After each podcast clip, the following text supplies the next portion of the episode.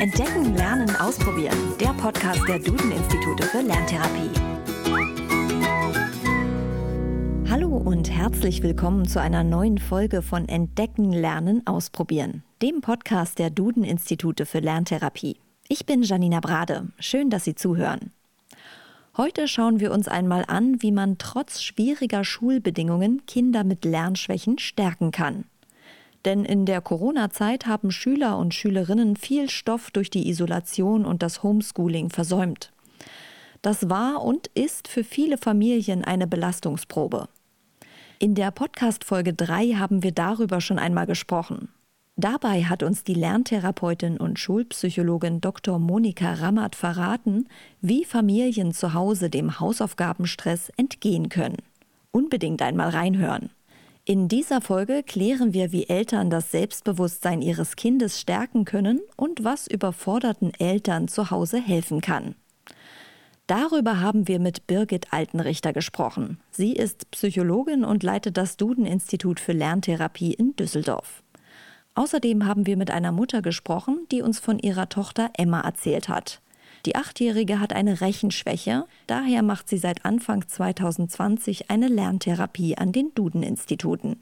Emma ist sehr diszipliniert und arbeitet immer konzentriert an ihren Aufgaben.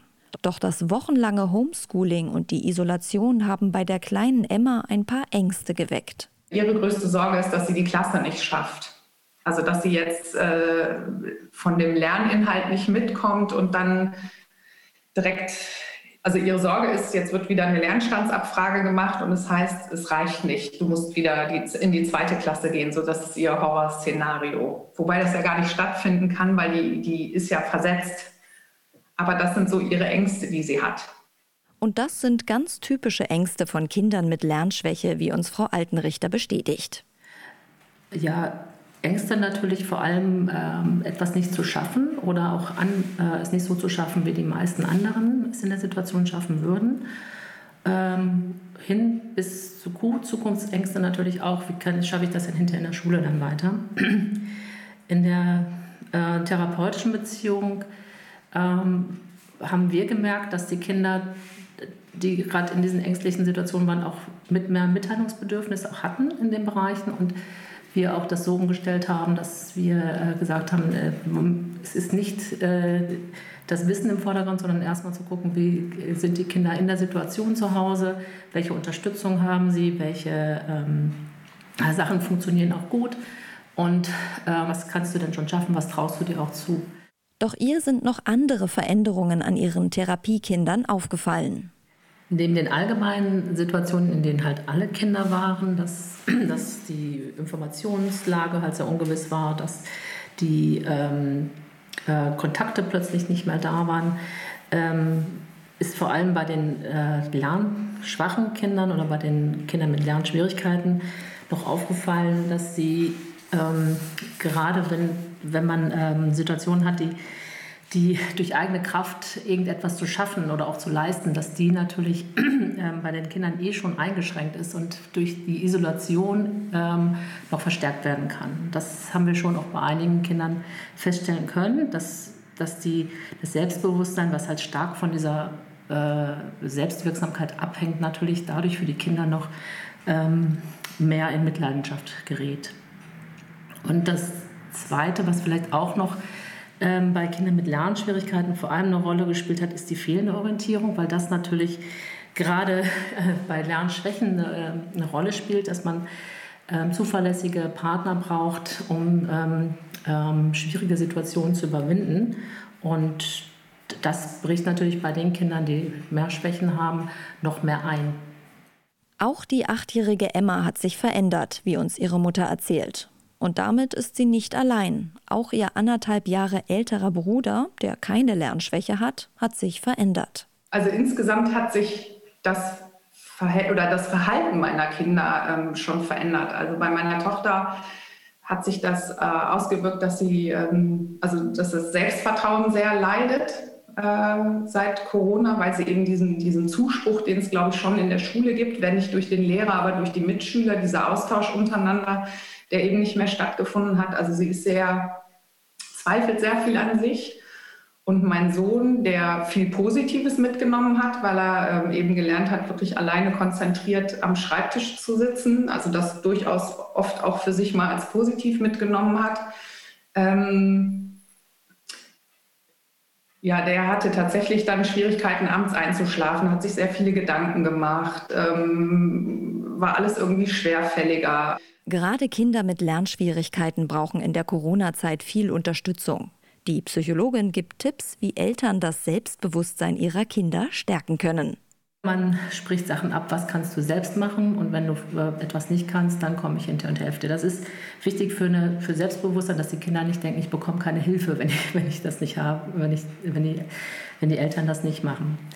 Ähm, dann gibt es auch die Möglichkeit der Eltern auch wirklich, man hat das äh, positive Rückmeldung zu geben den Kindern. Es ist natürlich am Pensum zu bewältigen, auch vom Schulstoff. Und nicht alles wird so funktionieren, wie man das vielleicht gern hätte. Das ist auch nicht, äh, wie wir schon häufig gehört haben, auch nicht das, was das Ziel ist. Aber trotzdem brauchen die Kinder Wertschätzung, eine gute Rückmeldung für alles, was sie tun und auch, auch versucht haben zu tun, auch wenn es nicht geklappt hat. Und vielleicht auch noch umgekehrt, dass die Kinder auch ähm, mehr Verantwortung für andere Bereiche bekommen. Ne? Das ist, Schule ist ja ein großes Thema und war immer das Augenmerk und plötzlich bricht es weg und man hat keine anderen Themen mehr.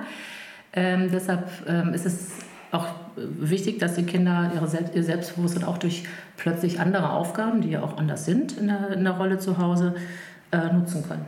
Ne? Ob das jetzt im Haushalt ist oder auch äh, diese Online-Therapie, der Umgang mit PC ist auch etwas, was natürlich wir gemerkt haben, was jungen Kindern sogar sehr, sehr äh, ähm, stolz gemacht hat, ähm, weil das vielleicht auch viel früher war als ein älterer äh, Bruder, der das gemacht hat. Also einfache Sachen äh, führen auch zu Selbstständigkeit oder Selbstbewusstsein. Ne? Und diese Stärken oder Stärken auch zu berücksichtigen und andere Verantwortung wirklich dem Kind auch zuzutrauen. Eigenverantwortung und Homeschooling. Das klappt nicht immer. Emmas Mutter hat die Tage zu Hause gut durchstrukturiert, doch auch sie stieß an ihre Grenzen. Ja, also wir haben ähm, ab wirklich Tag 1 uns äh, so einen Corona-Plan gemacht. Der hängt, äh, fiel mir heute auf, immer noch bei uns in der Küche. ähm, dass wir äh, tatsächlich gesagt haben, um 9 Uhr fängt, fangen wir an mit der ersten Lerneinheit machen dann eine Stunde das, äh, ja, Lernzeit, haben dann eine halbe Stunde Pause und machen dann nochmal eine Stunde Lernzeit, was dann meistens in Mathe und Deutsch getrennt war, weil die anderen Fächer waren ja eigentlich in der Zeit des Homeschoolings äh, eher zu vernachlässigen. Ähm, das hat uns extrem geholfen, weil den Kindern von Anfang an klar war, okay, um neun geht's los, da muss ich auch angezogen sein und Zähne geputzt haben und dann äh, startet der Tag. Ähm, das war extrem gut. Schwierig war eben diese Doppelbelastung dann mit der Arbeit, ne? weil ich meinen Kindern ständig sagen musste, jetzt geht's nicht, äh, passt gerade nicht, ihr stört, seid mal leise. Ähm, also das war eins der ja, unschönsten Dinge, dass man halt ständig den Kindern das Gefühl gegeben hat, äh, ihr nervt, ihr seid zu laut, seid mal leise, jetzt nicht, später. Also sie waren halt ständig irgendwie im Weg. Und ähm, man bemüht sich zwar, aber wenn man dann selber den Druck noch von der Arbeit hat oder vielleicht auch nicht immer den besten Tag hat, was dann nach so einer langen Zeit auch immer schwieriger wird, ähm, war das eine der größten Herausforderungen. Also da ja, war ich oft an der Grenze. So. Diese Grenze kennen sicher die meisten. Doch was können überforderte Eltern in so einer Situation machen?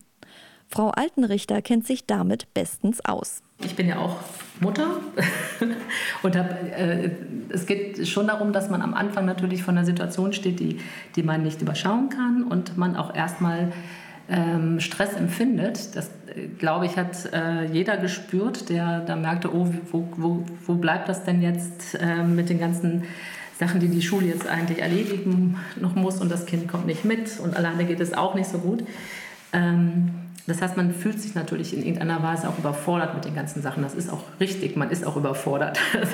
und diese Akzeptanz, dass man sagt, ja, es geht um Überforderung, das ist auch schlecht fürs Lernen oder auch fürs Weitergeben von Lernsituationen, ist erstmal wichtig, dass die Eltern das wissen ähm, und ähm, das auch anerkennen, dass man nicht alles leisten kann. Beziehungen geht immer vor Lernen. Also die Eltern haben ja die, äh, eine andere Aufgabe als die Schule oder als wir als Lerntherapeuten, ähm, sondern da geht es wirklich darum, wenn, ähm, wenn der Lernschafft da ist, dass die Beziehung viel wichtiger ist, auch für die Kinder ähm, und Lernen auch nur über Beziehungen auch gut funktionieren kann, gerade bei Lernschwierigkeiten.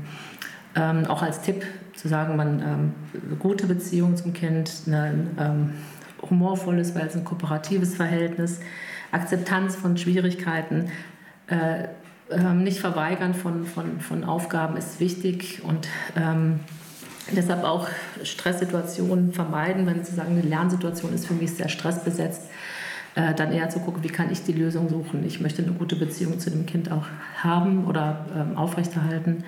Und suche ich mir Möglichkeiten über die Schulpsychologie, über die Schulen, in, in Absprache, ob man auch Aufgaben abspecken kann oder auch über die Lerntherapie, dass man bestimmte Aufträge auch mit anderen Be äh, Beziehungspersonen machen kann. Und so eine andere Beziehungsperson kann eben auch eine Lerntherapeutin sein, wie Emmas Mutter uns erzählt. Wir hatten jetzt halt das große Glück bei Emma, dass wir von Anfang an, also ab Woche 1 hier mit dem Duden-Institut mit ähm, Online-Sitzungen weitergemacht haben. Das war bei Emma für mich eine Riesenunterstützung, weil ähm, das zum einen technisch super gut geklappt hat und zum anderen eben dieser Bereich Mathe dann so ein bisschen mal abgegeben war und nicht nur bei mir lag und sie eben hier durch die Kollegin auch sehr viel Zuspruch und positives Feedback bekommen hat. Also das das war eine der größten Unterstützungen, die ich hatte. Und Unterstützung ist genau das, was lernschwache Kinder bei schwierigen Schulbedingungen brauchen. Dabei sind in erster Linie die Eltern gefragt. Doch auch das Lob und die Bestätigung von außen sind wichtig. Wenn Sie noch mehr über das Thema Kinderpsyche wissen wollen, dann hören Sie doch mal in die Folge 5 unseres Podcasts rein. Darin haben wir mit dem Schulpsychologen Klaus Seifried darüber gesprochen, wie es Kindern mit Lernschwierigkeiten in der Corona-Zeit geht.